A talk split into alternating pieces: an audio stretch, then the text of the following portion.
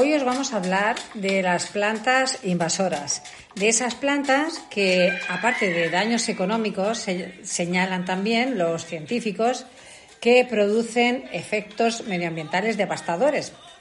Por ejemplo, la modificación, la pérdida o la destrucción de los hábitats y de los ecosistemas nativos, de tal manera que al final lo único, o entre otras cosas, lo que consiguen es la erosión de los terrenos además de desplazar o de exterminar otras especies que sí son autóctonas.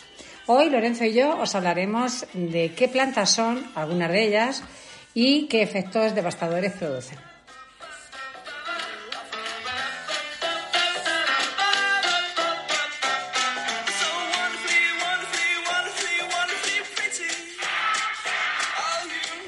Buenos días amigos, estáis en El Búnker, un programa que ofrece Castilla-La Mancha, Activa Radio. Hoy es viernes, doce y media y como siempre, Lorenzo Ruiz que está aquí conmigo, buenos días. Hola, buenos días Elena y buenos días amigos oyentes de este programa El Búnker en Castilla-La Mancha, Activa Radio. Pues bien amigos, hoy como decíamos en la introducción, os vamos a hablar de las eh, plantas invasoras. Os vamos a hablar de algunas porque la verdad que son muchísimas las que hay. Sí, porque incluso de una misma planta existen subespecies y entonces, eh, pues claro, siguen siendo, aunque de la misma planta, distintas de las especies distintas de la misma planta y siguen siendo, pues eso, invasoras y hay que combatir todo lo que es invasor, o sea, mm. todo lo que es invasor. Pero, ¿qué es invasor? Porque, claro, mm, ¿qué plantas son invasoras? Lo primero que, que tenemos que pensar es que eh, cuando hablamos de plantas invasoras nos estamos refiriendo a plantas exóticas, plantas que no son del lugar donde están en este momento, eh, cuando ya se han considerado invasoras. Son plantas que se traen o que llegan de fuera, de otros lugares, de otras tierras, de otros climas. ¿no? ¿Y cómo llegan? Pues por acción del hombre, bien de forma accidental o de forma totalmente intencionada. ¿Qué ocurre? Que al final estas plantas se convierten en, invasoras y em, invasoras porque realmente están en un ecosistema que no es el suyo y que eh, son de una fácil proliferación de tal manera que eh, en la tierra lo que hacen estas plantas es que generan unos compuestos químicos que no hacen otra cosa que limitar el crecimiento de otras plantas. Eh, llegan eh, ya no solamente a limitar el crecimiento de las plantas autóctonas de alrededor, sino que puede llegar incluso pues a, obligarlas a desplazarse o a que en esa zona concretamente pues dejen de dejen de, existir, ¿no? También otra de las cosas que, que involucra, otro de los aspectos de estas plantas invasoras es que sus semillas son muy duraderas y claro, mm, esa durabilidad hace también que que esa planta permanezca eh, como invasora durante muchísimo tiempo. Sí, porque es una simiente que está en un estado latente y, bueno, yo puedo decir que he tenido simientes que he utilizado 15 años después de, estar guardadas y han germinado como si hubieran sido simientes de, del año anterior, ¿no? Entonces, pues si son simientes que, que bueno, que se conservan 20 años o 30 años y luego después germina, pues evidentemente eh, hay un problema con, con esto, hay un problema. Y todo arranca normalmente pues porque un señor ve una planta, le gusta y no es consciente, pues normalmente no es consciente eh, del mal que, que, causa llevar a su jardín una planta sin haber consultado antes, eh, por ejemplo, el catálogo de plantas invasoras que tiene el Ministerio eh, de Agricultura, eh, el que pueden consultar en las páginas oficiales de, bueno, pues la Administración del Estado. Otra de las eh, formas que tienen estas plantas invasoras de, atacar al, al, ecosistema donde indebidamente han nacido y crecido es que a través del aire lo que hacen es rivalizar con otras plantas autóctonas respecto de la polinización. De esa manera, eh, pues al final lo que se consigue es una menor polinización de las autóctonas, con lo cual ya está afectando pues a la biodiversidad. Y además hay que decir que no tienen depredadores naturales en su nuevo hábitat. Eso también las hace más duraderas. O sea que imagínate, imagínate todos los factores que acabo de decir a su favor para que proliferen a su gusto todo el cambio que puede suponer eso a lo largo de los años. Por ejemplo, eh, este es el caso este es en cuanto bueno sí de, de muchas de muchas plantas sí muchas plantas que pueden ser plantas o incluso pueden ser árboles. Pues sí. Pues También eh, hay que decir que en menor medida algunas de estas plantas invasoras, digamos que se han eh, mimetizado en su nuevo hábitat de tal manera que no son tan dañinas no son tan, tan eh, malas para el entorno, vamos a llamarlo así, y bueno, pues de alguna manera, mm, al no afectar tanto, a estas sí se las denomina eh, plantas naturalizadas, aunque no son originarias del lugar, ¿no? Mm. Pero son, digamos, menos malas. Lo que sí que os vamos a hablar es, pues de eso, de las, de las realmente invasoras, de las que realmente sí que hacen daño y que no deberíais ni comprar ni traer de fuera. No, no, además es que hay que combatir todo lo que es invasor. En este caso son plantas, pues evidentemente si se pueden erradicar, cortar, eh, de, forma que no crezcan o no se desarrollen y mucho menos pues coger y llevarse las simientes, consultar siempre antes de coger una simiente de un árbol mm. o de una planta, eh, hacer una fotografía que ya tenemos eh, medios a través de los dispositivos telefónicos que ya sabéis que les llaman inteligentes y si son inteligentes pues será, para, algo, ¿no? para que los utilicemos con inteligencia. Pues vamos a aprovechar esa inteligencia. Hombre, hay que decir que sí es verdad que, como Lorenzo ha dicho, existen eh, pues unos catálogos interminables de plantas invasoras. Y no solamente estos catálogos, sino que además hay una legislación a todos los niveles sobre, mm, sobre esto que os estamos contando, pero legislación que está no solamente a nivel municipal, sino legislación que podemos encontrar a nivel estatal y también a nivel europeo. Pero ¿qué ocurre?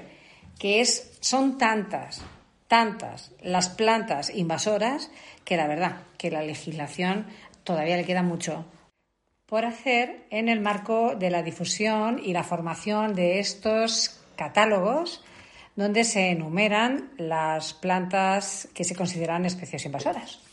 Donde además se les puede poner unas fotos de difusión, porque oye, igual que nos, por ejemplo, en los ayuntamientos nos anuncian a todo bombo y platillo las fiestas del pueblo, pues nos pueden eh, hacer una difusión de las especies eh, estas invasoras que se sabe en qué comunidades hay eh, qué tipo de, planta invasora, divulgarlo a través de, bueno, pues igual que divulgan los festejos. Y entonces el ciudadano sabe sí, algo, algo, más cercano, además el ciudadano, la página del ayuntamiento, o algo más cercano que no sea ir a la legislación pura o al Ministerio de Agricultura y Medio Ambiente, ¿verdad? Algo más próximo además el ciudadano es un ciudadano colaborativo con, con con todo lo que sea beneficioso para nuestra sociedad. Pues el ciudadano es muy colaborativo, entonces si tiene una idea de qué plantas no, eh, no se pueden dejar desarrollar, pues evidentemente ve un, una de las muchas que están, bueno, de las muchas, vamos a hablar de poquitas porque son muchas, pero si puede decir, ah, mira, pues aquí está creciendo esto, mm. voy a meterle un tajo. Pues yo creo que vamos a empezar a hablar de algunas, porque seguramente el que tú que nos estás escuchando te estarás preguntando cuáles son las invasoras, cuáles no, aunque seguramente tienes alguna idea de más de una.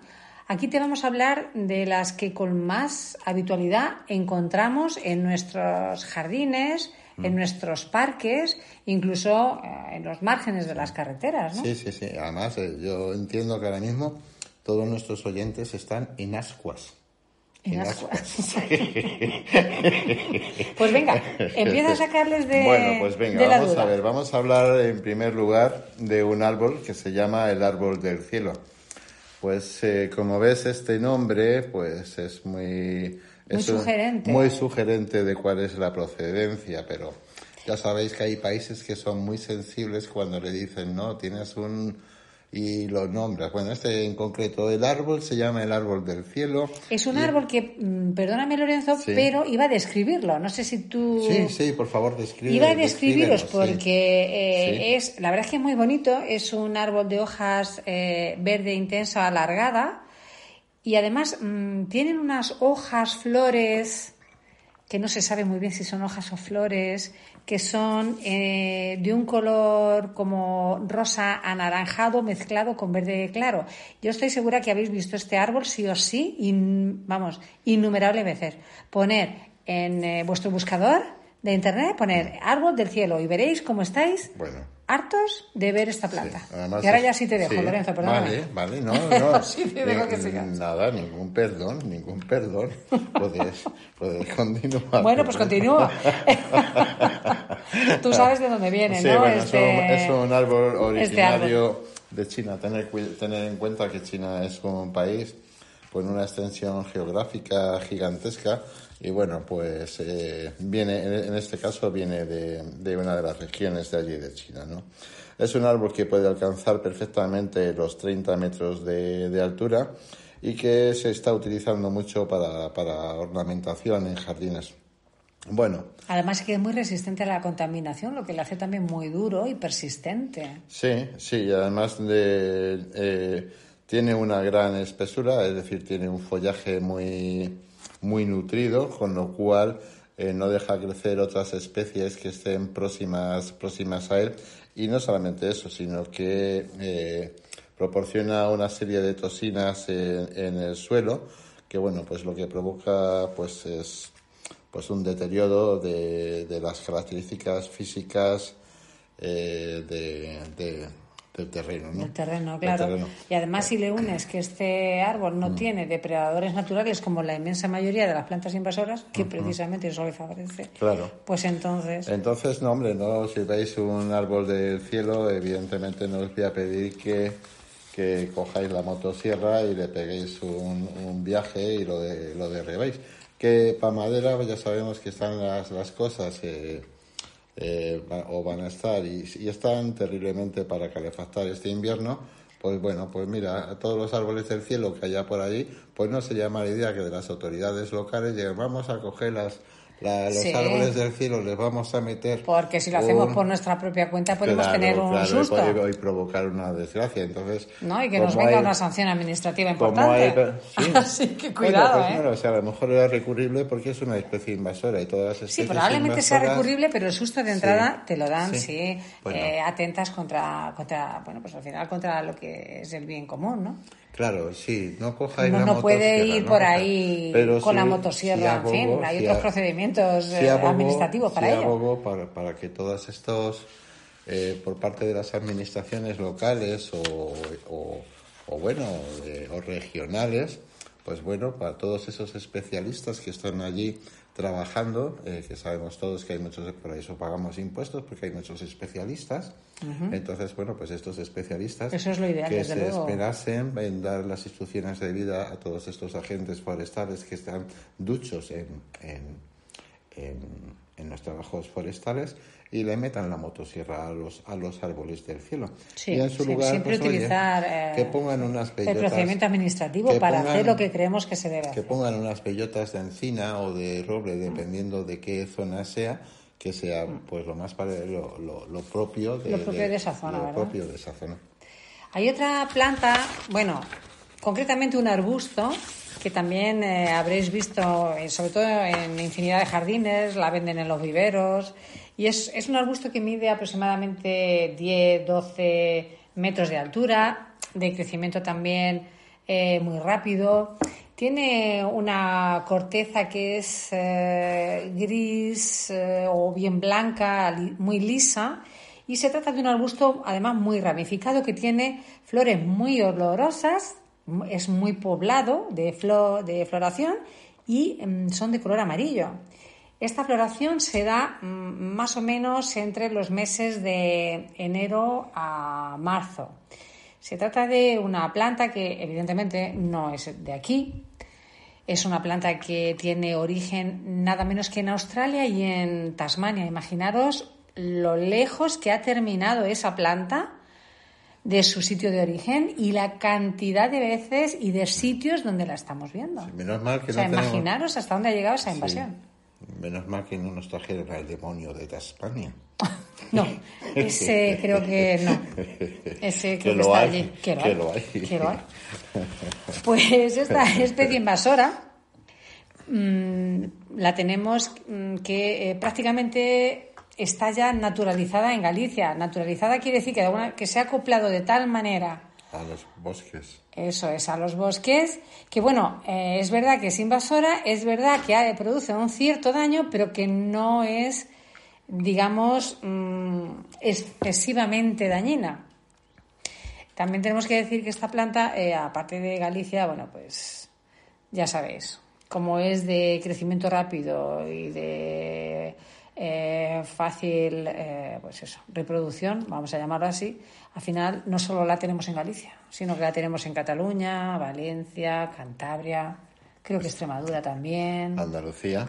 Andalucía, sí, prácticamente. Y luego es un problema el de las mimosas, que sí es verdad que eh, tienen, son muy olorosas y que con frecuencia he visto, pues, hombres o mujeres que en la época de la floración y al inicio de la primavera, como son de las primeras eh, plantas que dan, dan la flor, bueno, pues cogen eh, trozos de esto, se llevan esas, esas, esas simientes a, la casa, para, ornamentar y proporcionar el olor. Y lo que estamos haciendo en realidad es una difusión de, eh, una, una, difusión en el sentido de, que estamos facilitando el crecimiento de estas, de estas plantas porque vamos a llevar las simientes nosotros andando eh, donde no tenían que estar o caer en sitios donde se vuelven a, a desarrollar. Y el problema está, por ejemplo, a nivel de bosques, es que la mimosa es una de las primeras eh, plantas, casi árboles, son casi árboles, mm. que, que detrás un incendio vuelven a, rebrotar, con lo cual esa, esa, facilidad, esa, facilidad de, de, de, de sobrevivir, de sobrevivir, pues eh, dificulta el que las plantas o árboles eh, autóctonos de nuestro país eh, se desarrollen por culpa de esta, de esta planta. Pero, ¿y cuántos de vosotros que nos estáis escuchando habéis visto en decoraciones de maceteros o en habéis visto estas decoraciones, estos plumeros que hay, que son muy bonitos, son estos plumeros así blanquecinos, color, bueno, blanco, color crudo, color, beige, clarito, eh, que tan de moda se pusieron que les echabas laca para que se mantuvieran, los pones en cualquier rincón. Esto, yo estoy harta de verlo, ahora menos. Ahora menos, sí, pero, pero antes se veía muchísimo. Eh, sí, porque llamaba mucho la atención este tipo de planta y, bueno, pues se utilizaba mucho en la, en la decoración de, de, las casas. Y, y, bueno, que luego eso se le echaba laca precisamente mm. porque se llenaba. Una vez que se, se descomponía la, la planta, pues se caía toda esa, digamos, lo que parece pluma. Y bueno, pues dejabas todo hecho un asquito. Y hoy en día tenemos la aspiradora, pero entonces las señoras solamente tenían cepillo de barrer. Y entonces pues era bastante más por eso le echaban la laca. El caso es que estas plantas o estas, estos plumeros eh, proceden precisamente de la planta que se llama plumero de la pampa, que es eh, una planta que estamos hartos también de ver en, en, infinidad de sitios, que se reproduce a una, a una grandísima velocidad y que además, pues eso, sus semillas llegan a distancias, o sea, se llegan a desplazar a, distancias con facilidad mínimo de 30 kilómetros de distancia. De la pampa, de la pampa. Mm, imaginaos de dónde vienen. Originarias, lógicamente, de Sudamérica y, como tú dices, de La Pampa. La Argentina, Pampa, eh, muy famosa también porque tiene grandes ganaderías de, de, vacas principalmente. Así es.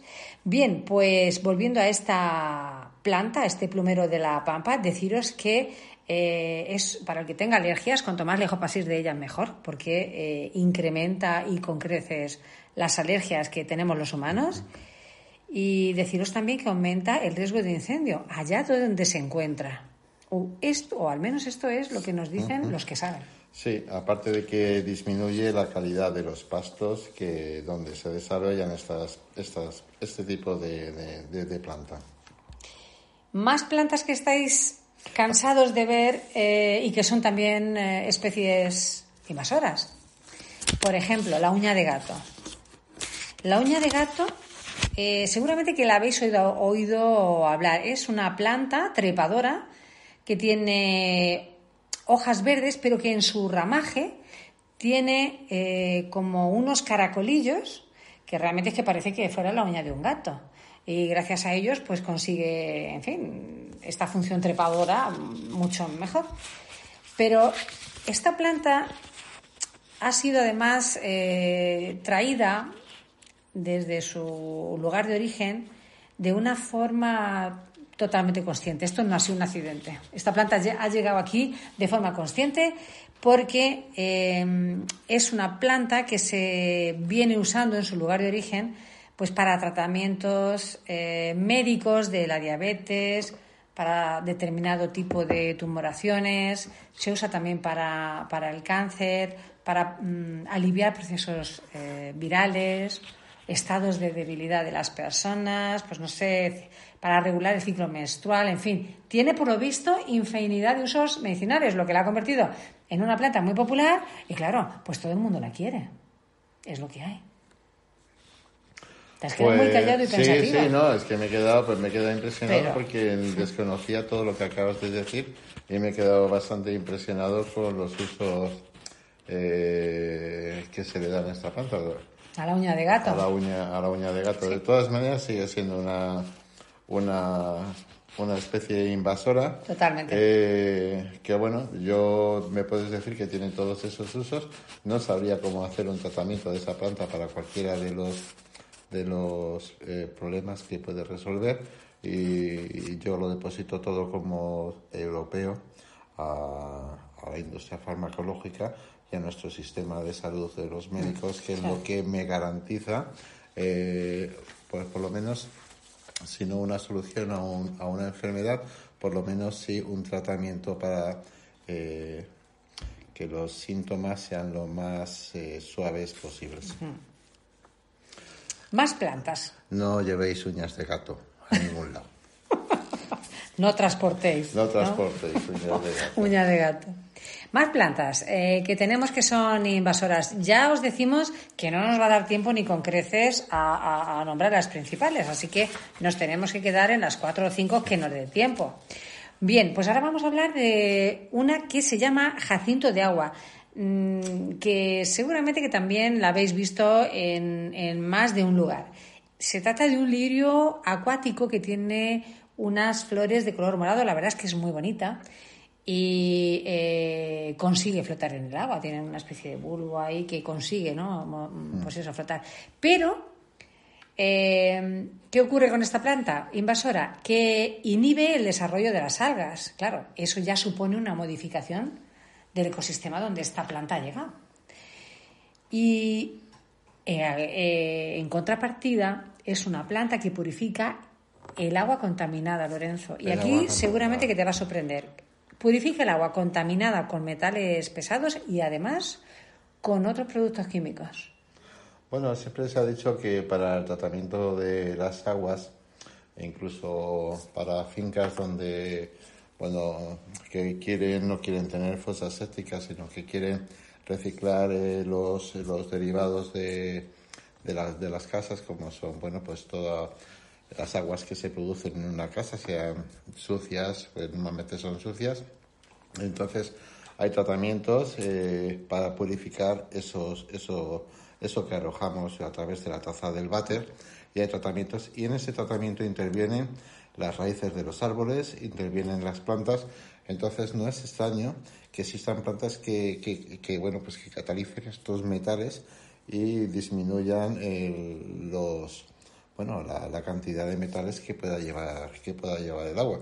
De eso me alegro mucho, pero también tengo que recordar que esta planta eh, en muchas ocasiones tapona tuberías. Mm, cierto. Tapona tuberías. Entonces, eh, bueno, eh, yo lo dejo a, todas esas personas inteligentes que trabajan con, con las plantas para saber en qué partes sí se puede desarrollar esta planta como para, para generar un beneficio a la sociedad y en qué lugares no, que yo desconozco esa parte. Y quería yo hablar también, Elena, de una planta que se llama agave americana. Ah, pues sí, porque además es, es muy habitual también verla en cualquier sitio. Sí. Bueno, pues esta planta, amigos, lo que os tengo que decir es que se parece mucho a una planta que tiene muchos beneficios para, para la salud, que se llama, se llama... Aloe vera. Aloe vera, eso Pero es. no es aloe vera. No es aloe vera, es Sí, dilo, dilo. eh, igual que la aloe vera en su disposición de hojas, Sí. pero en sus laterales, en la lateral de cada hoja va eh, una, una, una línea blanca que, que, que, que, bueno, pues que va, se desarrolla a través de, de, toda la hoja, ¿no? Entonces, esta planta, eh, bueno, pues como os digo, es originaria de, de México y, y bueno, pues que no, que no vale para nada, no vale para nada, no vale para nada.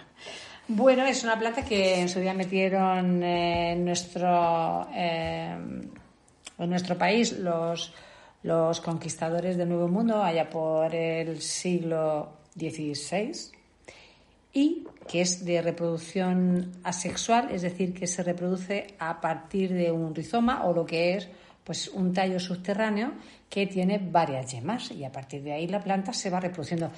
Es muy similar a, a la aloe vera, pero no es aloe vera. Y bueno, pues mm, yo quiero deciros que hasta aquí el programa, ya no nos da más tiempo. Yo creo que eh, nos faltan muchas. Si, si buscáis Sí. en vuestros buscadores de Internet, os daréis cuenta que el catálogo es infinito, este catálogo de plantas eh, invasoras, que hay muchísimas plantas que están por meter en esos catálogos y que eh, hay mucho trabajo todavía por Sí, hacer sobre en este de divu- aspecto. sobre todo divulgativo para que la gente no traiga cosas extrañas. eh. Entonces eso no, a nosotros, bueno, pues eh, en, en nuestra en lo que podemos, como es en este programa, eh, pues damos divulgación de esto, pero animamos a autoridades locales y autonómicas a hacer campañas difusorias de, de qué plantas hay y Mm. dónde están y, y qué es lo que conviene hacer con, con todas ellas. Y cuando vayáis al vivero para, para decorar vuestro jardín, pensar muy mucho qué planta es la que os estáis llevando.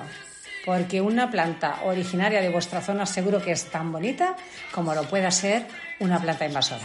Amigos, hasta aquí el programa de hoy. Esperamos que el programa eh, haya sido de vuestro interés. Lorenzo y yo eh, estaremos de nuevo con vosotros el próximo viernes a las doce y media y os recordamos que si no nos podéis escuchar en directo, no tenéis más que ir al podcast de Castilla-La Mancha Activa Radio y buscar el búnker. Y allí nos vemos. Hasta entonces, feliz semana. Un placer.